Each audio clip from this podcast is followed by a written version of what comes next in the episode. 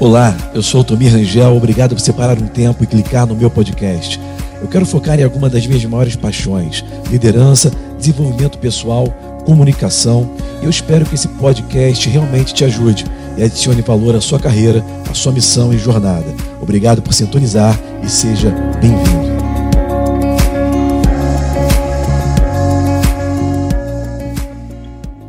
A gente está fazendo uma série de mensagens no, no mês de março que chama-se O Segredo do Karate Kid. Os mais velhos entendem e lembram do Karate Kid. Os mais velhos se lembram do Daniel San do Mister, ou do Mestre Miyagi, né? Grande ensinamento que tem ali sobre você passar por um processo e não entender o que está acontecendo até você começar a ter que usar aquilo e ver que tudo o que você passou estava te treinando para enfrentar um inimigo logo à frente, ok? E nós temos cavado, entrado profundamente nessa mensagem, ok? Nós temos entendido e eu vou lembrar para vocês um pouquinho porque hoje à noite eu tenho uma missão para fazer aqui, eu tenho algo para falar para vocês, mas eu vou lembrar para vocês um pouquinho a base do que Deus está falando conosco nesse mês de março. Nós somos seres espirituais, nós possuímos uma alma, habitamos dentro de um corpo físico. Isso é a triunidade do, do, ser humano. Assim como Deus é triuno, o ser humano também é triuno. Você não tem um espírito, você é um ser espiritual, porque você é imagem e semelhança de Deus, que é um espírito. Você tem um corpo físico que você olha todo dia, através do espelho, ok? E você cuida dele, faz alguma coisa, mas inevitavelmente o seu corpo físico está tudo indo para o para o sul. Graças a Deus pela vida fit, graças a Deus pelos esportes, pelos exercícios, graças a Deus pelo botox, graças a Deus pelas plásticas, as lipoaspirações, pelo extreme makeover, graças a Deus por todo, por toda essa tecnologia e conhecimento, mas inevitavelmente. o apóstolo Paulo dizia assim: o meu corpo, o corpo do homem exterior, ele se corrompe. O interior, que é o homem espiritual, o homem escondido do coração, que é o espírito, ele se renova em Deus. Mas o nosso corpo ele está se corrompendo. Por que isso? A ciência ela identifica isso.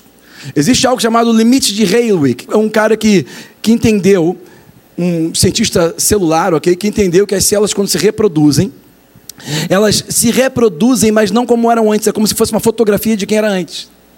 Pega uma foto sua de 10 anos atrás e se compara. Você é uma fotografia de quem você era. Isso aí aconteceu desde que Adão pecou. O corpo, o nosso corpo físico, é a única parte do nosso ser que ainda está debaixo do pecado. Um dia ele se converte, quando a trombeta tocar, ele vai ser revestido de incorruptibilidade, vai ser revestido de glória, ele vai ficar convertidinho. Vai ficar top, vai nascer cabelo na sua cabeça, o seu barrigão vai sumir, vai ficar aquele tanquinho sem fazer esforço, porque ele vai se converter. E tu vai ficar novinho de novo. Coisa linda, hein? É uma parte do nosso ser, o corpo é onde nós habitamos. Quem nós realmente somos, somos espírito. Nesse mês de março nós estamos tratando do meio. A parte do meio chama-se alma. A palavra alma em grego significa psique, intelecto, emoções. Nós estamos entendendo cada vez mais, e nós temos por base o texto de Romanos 12, 1 e 2, que diz assim: Romanos 12, eu te rogo, amados irmãos. Sabe, Paulo, quando escreveu isso para a igreja de Roma, ele na verdade está falando conosco hoje. Repete assim: está falando comigo. Eu te rogo, irmão, ele está falando com a gente até agora. A palavra de Deus não passa, não muda. Amém, irmãos? Eu te rogo, rogar, implorar, clamar, para que você, pela compaixão de Deus, para que você se apresente, apresente o que? O seu corpo, como um sacrifício vivo, santo e agradável. E esse é o nosso culto racional. Sabe, essa é uma das razões pela qual você deve ir à igreja. Tem várias outras razões pela qual nós devemos ir à igreja. Eu sei que nós temos a mentalidade, sabemos que nós somos igreja, nós estamos em Cristo, nós somos a noiva, e essa casa não é igreja se nós não estivermos aqui, ok? Mas você tem que entender que existe um propósito, existe um porquê. Deus tem uma intenção quando Ele nos chama para congregar. Ele fala: se apresente, apresente o seu corpo, venha, presente, ok? E às vezes é difícil, às vezes você não quer vir, mas apresente como um sacrifício, vivo, santo, agradável. É um culto racional, preste um culto. É uma das razões. Ele te roga, ele te clama para que você venha. Mesmo que às vezes você está, ah, está muito calor, ah, está muita chuva, ah, está muito frio, ah, não interessa. Se apresente. Quem pode dizer amém? Algo acontece quando você fica exposto à luz. Salmo 119, versículo 130 diz que a exposição da sua palavra traz luz e entendimento até as pessoas mais simples. Está acontecendo alguma coisa nesse exato momento, o seu homem interior está se renovando, se alimentando, a sua mente vai ser impactada a ponto de ser transformada e a manifestação do poder de Deus vai atingir o seu corpo físico. Cadeias vão cair aqui no meio da palavra. Quem está seguindo? Você crê, irmão? As pessoas estão sendo curadas aqui enquanto estão ouvindo a palavra sem imposição de mãos. As pessoas estão recebendo curas e libertação. E ele fala no versículo 2: Não se conforme com a área presente, com esse mundo, mas transformai-vos. E nós entendemos que o que ele está falando aqui é o seguinte: a responsabilidade para se posicionar para uma transformação não é de Deus. Deus, ele cuidou da questão do homem interior. Nós nascemos de novo em Cristo e somos recriados à imagem dele por aquilo que Jesus fez por nós. O nosso corpo físico nós temos que cuidar, nós temos que tratar, mas nós temos direito à cura divina através das feridas de Jesus Cristo. Quem está me seguindo? Agora, a alma, o nosso psique, intelecto e emoções, Deus não vai fazer nada se você não fizer. Nós temos que nos posicionar para a transformação. Olha o que ele diz: transformai-vos. Você tem que ser o agente e você tem que ser aquele que vai receber. Deus vai te usar para te abençoar, para te transformar. Você tem que se posicionar para essa transformação. Deus não vai fazer isso se você não fizer. Transformai-vos, se transforme. Para quê? Não, primeiro ele fala como? Através da renovação mental. Através da sua renovação mental. A gente está com GA de jovens lá em casa. Eu converso com os jovens, a gente conversa. O pouquinho que vai sendo depositado no coração deles já está alinhando a mente deles para aquilo que Deus tem para a vida deles. Enquanto você está exposto aqui, Deus ele está começando a alinhar algumas coisas na sua vida, na sua mente. Ela tem que ser convencida da verdade. É por isso que a Bíblia diz: vem e vê que o Senhor é bom. A nossa mente ela tem que ser convencida. Por quê? Porque a mente humana, a mente natural, as coisas do Espírito são loucuras. Então ela tem que ser convencida, você tem que, você tem que escutar, renovar e experimentar. Por isso a Bíblia diz para você não ser somente ouvinte, mas praticante. O crente, o cristão que vai à igreja só ouve, vai embora e não pratica, ele não é convencido da verdade. É por isso que não há mudança nem transformação. Quem está me seguindo? Você tem que convencer a sua mente que a palavra de Deus funciona, que é a verdade. A verdade é imutável, os fatos são mutáveis. O que você está vivenciando, a sua experiência, a sua realidade hoje, por pior que seja ou pode ser boa, ela é mutável. O seu problema tem prazo de validade é sujeito à mudança, é temporal. As coisas daqui são temporais, mas a Bíblia não é algo natural. A Bíblia não é um livro qualquer. A Bíblia é a palavra de Deus, é a interferência, a influência. É Deus se comunicando com o homem através de palavras da maneira que ele entenda. Céus e terras passarão, mas as minhas palavras nunca passarão, disse o Senhor. Perceba que a Bíblia é a verdade, a verdade é imutável, é eterna. Os seus fatos, a sua realidade são sujeitos à mudança. O que você tem que fazer com os seus fatos, com as suas realidades? Você pega a sua realidade, pega o que a palavra de Deus diz, amarra os dois e diz assim: Eu quero ver quem vai durar mais. Sua realidade é sujeita à mudança, ela vai mudar. Amarra ela com a verdade imutável, ela muda.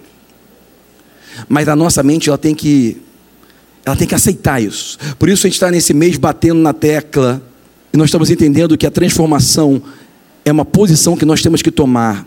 E ela acontece através da renovação mental. E ele completa o versículo dizendo assim: para que você possa experimentar a vontade de Deus, que é boa, agradável, perfeita. Escuta, para que você possa experimentar a vontade de quem? E ele fala como é que é a vontade dele. Mas entenda, ele está falando para a gente experimentar a vontade dele. Você sabia que a sua vontade e a minha não é a vontade de Deus? Sabia que é aí que nasce vários conflitos?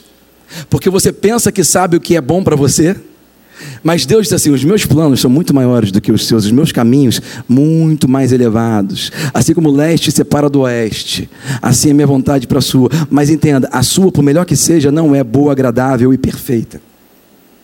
Quem está me seguindo, gente? Mas o cristão, e ele está falando com a igreja, não experimenta a vontade de Deus quando Deus quer. Ele não experimenta o bom, o agradável, o perfeito, porque chegou o tempo. Não. Você só experimenta através da renovação mental. O bom, agradável e perfeito é o exemplo do que acontece no céu. No céu, a manifestação da vontade do rei, ela é sublime, ela é absoluta. No reino dos céus não é uma democracia. Amém, queridos? É um reino. O rei fala e ponto final. E glória a Deus, o nosso rei é bom. E quando o rei é bom, todo o povo se alegra. Quem está me seguindo, diz um glória a Deus aí, irmão.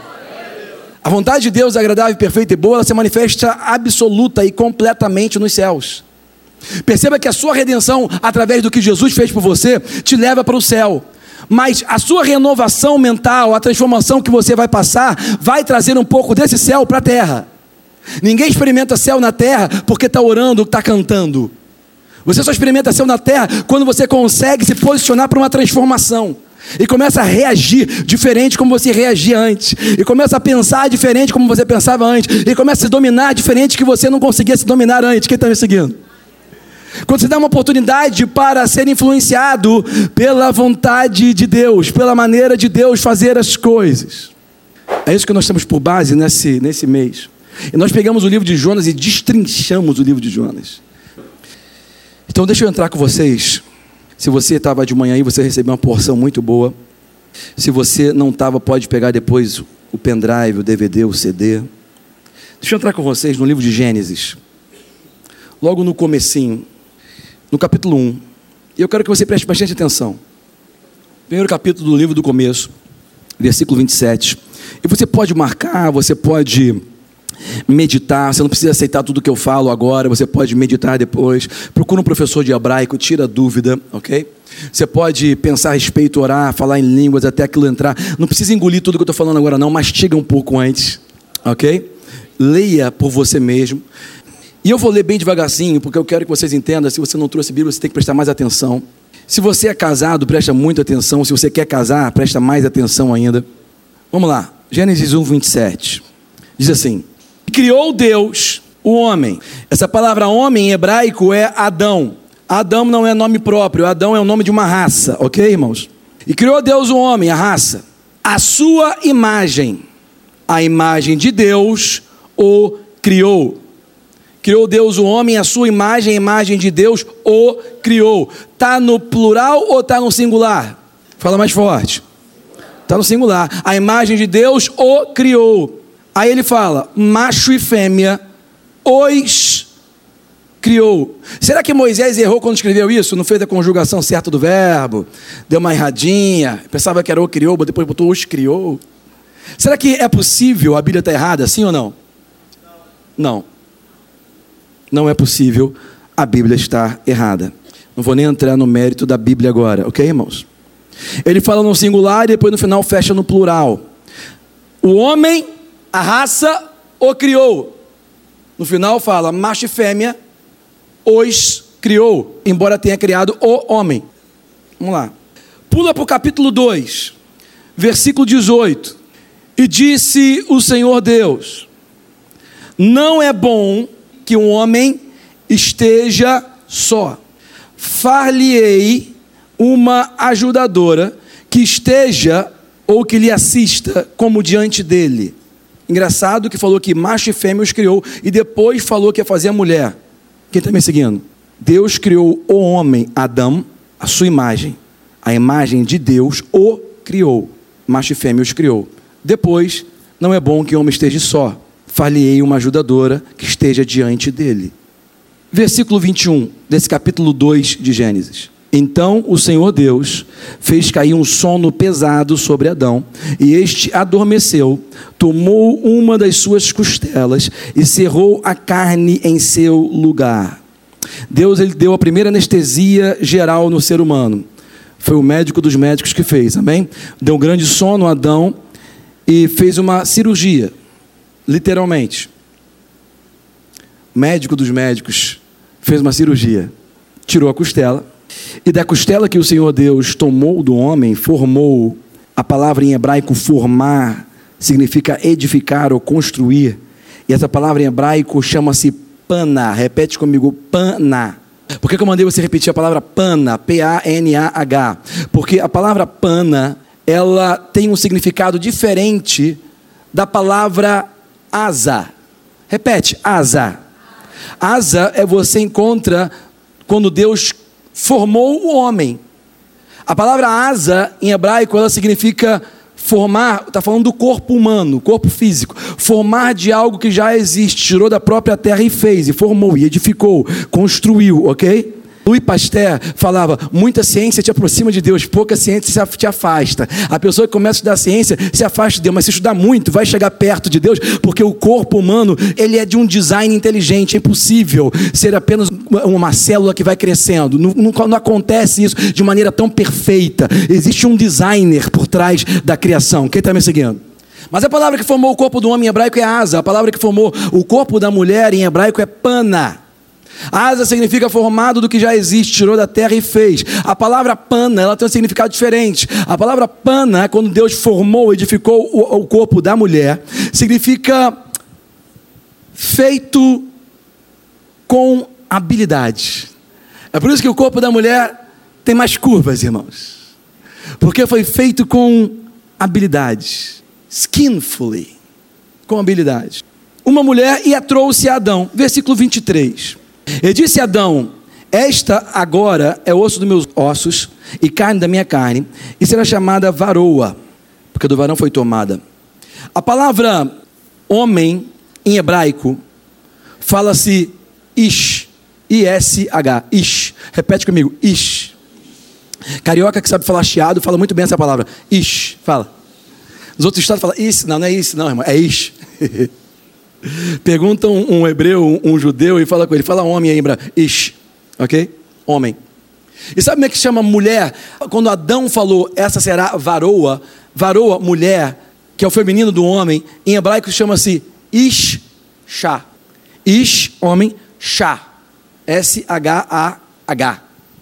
Ish, chá. A palavra Isha, em hebraico, literalmente significa homem com útero. Homem feminino. Ou homem com útero. Essa será a varoa, essa será Isha. Porque de Ish foi tomado. Osso do meu osso, é, carne da minha carne. Versículo 24. Portanto, deixará o varão, o seu pai e a sua mãe, pegar-se a sua mulher, e serão ambos uma só carne. Eu tenho uma coisa para fazer para ministrar sobre a sua vida e sobre o seu casamento, sobre a sua família. E nós vamos fazer isso. Mas eu só passei por essa curiosidade para você entender que o homem, quando foi criado originalmente, Adão, originalmente Deus o criou a sua imagem, a sua imagem o criou, macho e fêmea os criou. E Deus depois tirou de dentro do homem a mulher. Em outras palavras, originalmente, o homem, o ser humano era igual a Deus. O que eu quero dizer com isso? Eu estou falando com você sobre personalidade feminina e masculina macho e fêmea. Ele não falou criou homem e mulher, ele criou macho e fêmea. E depois ele fez a mulher. Sabe, o vocabulário hebraico é um dos vocabulários, ou o vocabulário mais exato que existe. No vocabulário hebraico, toda palavra tem conotação de gênero e tem significado. Todos os nomes têm um significado e têm conotação de gênero, masculino e feminino. Mas em todo o vocabulário hebraico, somente uma palavra tem a conotação de tanto feminino quanto masculino. Sabe que palavra é essa em hebraico? Elohim. Em português, Jeová. Em inglês, Yahvé. Repete comigo, Elohim. Elohim é o nome de Deus. O judeu não fala esse nome sem antes se lavar completamente o, israelense de verdade, não o israelita. Deus, o nome dele em hebraico é tanto masculino quanto feminino. Deus é pai, mas também é mãe. O próprio Jesus se assemelhou com isso quando ele disse: Jerusalém, Jerusalém. Quantas vezes eu, te, eu tentei te guardar debaixo das minhas asas, como uma galinha guarda os seus pintinhos. Eu estou falando com vocês sobre personalidade, e Deus, quando deu uma anestesia geral em Adão, ele tirou do homem de Ish um gene da costela e fez Pana, artisticamente e apresentou o homem. E Ish falou: Essa será Isha, como eu. Mulher é homem com útero. Carne da minha carne osso do meu osso. Vamos falar um pouco de genética? Qual é o gene do homem? X, Y. E da mulher? XX. Deus tirou o X do XY e fez Isha. Quem está me seguindo? Eu estou querendo falar para você que o homem original era macho e fêmea unido. Eu estou falando para você, deixará o homem, o seu pai e a sua mãe, e se unirá à sua mulher, e ambos serão o que, gente? Serão uma só? Uma só carne, macho e fêmea. É isso? Como o homem era originalmente, o casamento é o simbolismo do homem perfeito. Homem e mulher, macho e fêmea, unido é o homem perfeito, é como Deus é, as duas personalidades juntas. O casamento é o maior segredo, é o exemplo do homem original. Quem está me seguindo diz amém. Quando você começa a entender isso, o diabo ele perde a vantagem. Porque você pensa que seu inimigo às vezes é a mulher, às vezes você pensa que, que seu inimigo é o marido. Não, não, não, não. Vocês dois juntos é o exemplo, é o símbolo de um homem perfeito. Eu não vou entrar hoje num seminário de marido e mulher aqui, ok? Mas tem um porquê para isso. Tem características da personalidade feminina e da masculina que se completam. Os dois juntos ficam imbatíveis. Então eu só fiz essa introdução para você entender isso. Agora vamos lá. Versículo 9 do capítulo 3 de Gênesis. Eu vou começar a ler, você preste atenção, amém? E chamou o Senhor Deus a Adão e disse-lhe: Onde você está? E ele disse: Eu ouvi a tua voz soar no jardim, e tive medo, porque eu estava nu e eu me escondi. E disse Deus: Quem te mostrou o que estavas nu? Você comeu da árvore de que eu te ordenei que não comesse. Então disse Adão: A mulher, Isha, que me destes por companheira, ela me deu da árvore e eu comi. Disse o Senhor à mulher: Por que fizeste isso? E disse a mulher: A serpente me enganou e eu comi. Versículo 14: Então o Senhor disse à serpente: Deus nem perguntou à serpente por que ela fez isso. Já foi logo amaldiçoando. Falou assim: ó, Por quanto fizestes isso, maldita serás mais do que todas as bestas e mais do que todos os animais do campo. Sobre o teu ventre andarás e o pó comerás todos os dias da tua vida, né? Isso aí nos faz entender que a, a serpente ela tinha pernas antes. Então vamos lá. E porém inimizade entre você e a mulher e entre a tua semente e a sua semente esta, quando fala a semente, quando fala esta semente em hebraico, está falando ele, é conotação masculina, está falando de Jesus que viria, já era uma profecia da vinda de Cristo, amém, queridos? Esta te ferirá a cabeça e tu ferirás o calcanhar. Aí se voltou para a mulher e falou assim: Vou multiplicar grandemente a tua dor da tua conceição. Neném não nascia com dores, agora vai nascer. Com dor terás filhos, e o teu desejo será para o teu marido, e ele te dominará.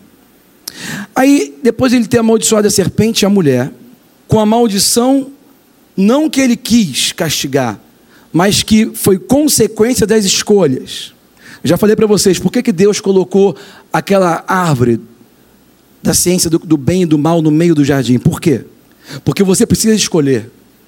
Nós precisamos escolher porque escolhas elas denotam prioridade. Prioridade é sinônimo de valor. Come de algo que Deus mandou você não comer, você está demonstrando para Deus que aquilo tem mais valor do que o próprio Deus.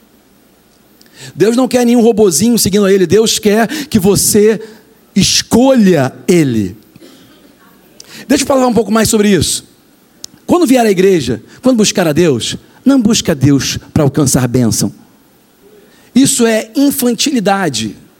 Quando você vai para um culto da vitória, culto, culto da bênção, culto das causas impossíveis, isso é infantilidade. Eu sei, gente, não estou julgando as outras igrejas, ok? Eu sei que as pessoas fazem isso com conotação para você vir e exercer a fé, mas entenda, quando você tem filhos, quem tem filho aí? E seus filhos são pequenos, você chega de viagem, ele sabe que você vai trazer presente. O que, que ele faz? Ele vem correndo. Quando seu filho vem correndo para você, o que, que ele faz? Seu filho, quando é pequeno, ele passa direto por você, vai direto para onde? Para a mala. Poxa, o pai está morrendo de saudade, o pai está em casa, o pai quer abraçar e beijar o filho, mas o filho corre para a mala por causa do presente. É como a pessoa vai para a igreja para conseguir vitória. O pai está aqui, mas ela não está interessada, mas ela está interessada no presente. Quando você vai crescendo, ficando mais maduro, o pai chega de viagem, você não vai para a mala, você vai para o pai. Você beija o pai, beija a mãe. Depois vê isso de presente. Quem está me seguindo? A maturidade ela muda o nosso relacionamento com Deus. E deixa eu te mostrar isso. A maturidade nem sempre vem com a idade, amém, irmãos? Às vezes a idade chega antes. Aí Deus ele amaldiçoou a serpente. Escuta isso. Depois Deus amaldiçoou a mulher, Isha. Aí Deus foi falar com Ish. Quando Deus foi falar com Ish, que na verdade é Ish, ele diz assim, versículo 17: Adão disse: Porquanto destes ouvidos a voz da tua mulher, e comestes da árvore de que eu te ordenei, dizendo: Não comerás dela. Olha o que Deus diz: Maldita será a terra por causa de ti. Deus, quando falou com a serpente, amaldiçoou a serpente, quando falou com a mulher, amaldiçoou a mulher, mas quando ele falou com o homem, ele não amaldiçoou o homem diretamente, ele amaldiçoou a terra por causa de Ish. E depois ele fala com o homem. E eu não quero entrar muito nisso agora, eu só quero te mostrar o porquê nós estamos falando isso hoje. Homem e mulher diante de Deus não tem diferença. A mulher não é menor diante de Deus do que o homem. Ish e Isha é a mesma coisa. É osso do osso, é carne da carne, é igual. O pecado de Adão começou a botar a mulher para baixo. E durante toda a história da humanidade, a mulher ela foi menosprezada. Por que, que a partir daquele momento homens começaram a pegar e ter mais de uma esposa? Porque no Velho Testamento era aceitável até o homem de Deus ter mais de uma esposa. Por quê? Porque o estado da mulher tinha caído tanto que para ela ou ela seria esposa de alguém, ou ela seria mendiga ou prostituta. No Velho Testamento, a mulher não significava exatamente nada. Para ela ter status, ela tinha que ser mulher ou concubina de alguém. Era o único status que ela ia conseguir na vida. Jesus mudou isso. Jesus veio para restituir até o lugar da mulher na comunidade e na sociedade. Ao longo dos anos depois de Jesus, nos últimos dois mil anos, foi quando a mulher começou a restituir e começar a ganhar lugar na, na, na sociedade, ter o valor na sociedade. Quem está me seguindo? Hoje nós estamos vivendo isso. Mas deixa eu te falar, se você é pessoa que tem cabeça feminista, o feminismo é algo satânico. Assim como o machismo também é. Porque para Deus não há diferença de homem e mulher. Existem capacidades físicas mais elevadas no homem? Sim. Ish foi feito com uma característica, Isha com outra característica. É asa e pana. Como eu falei, a gente pode fazer um seminário sobre isso. Certo? Mas eu quero que você entenda que, independente de genitália, independente de capacidade física, os dois é o mesmo gênio, os dois vieram do mesmo lugar, os dois são imagem e semelhança de Deus. E Deus tem a valorização para dar para os dois. E como nós entendemos, os dois juntos são homem perfeito. Os dois são o homem perfeito. Quando você tem dito, você vai valorizar muito mais a sua esposa e o seu marido. Agora entenda. Existe atribuições dadas por Deus diferentes para um e para outro. Quando Deus amaldiçoou a serpente, falou com a serpente, amaldiçoou. Quando falou com a mulher, amaldiçoou. Mas quando falou com Is, ele amaldiçoou a terra por causa de Is. Quando o homem não desempenha na sociedade o papel de ish, de homem, toda a sociedade sofre. Quando o homem não é homem, de acordo com os moldes de Deus, e não desempenha a função que ele deve desempenhar, protegendo, lavrando o ambiente, o próprio ambiente é amaldiçoado por causa do homem.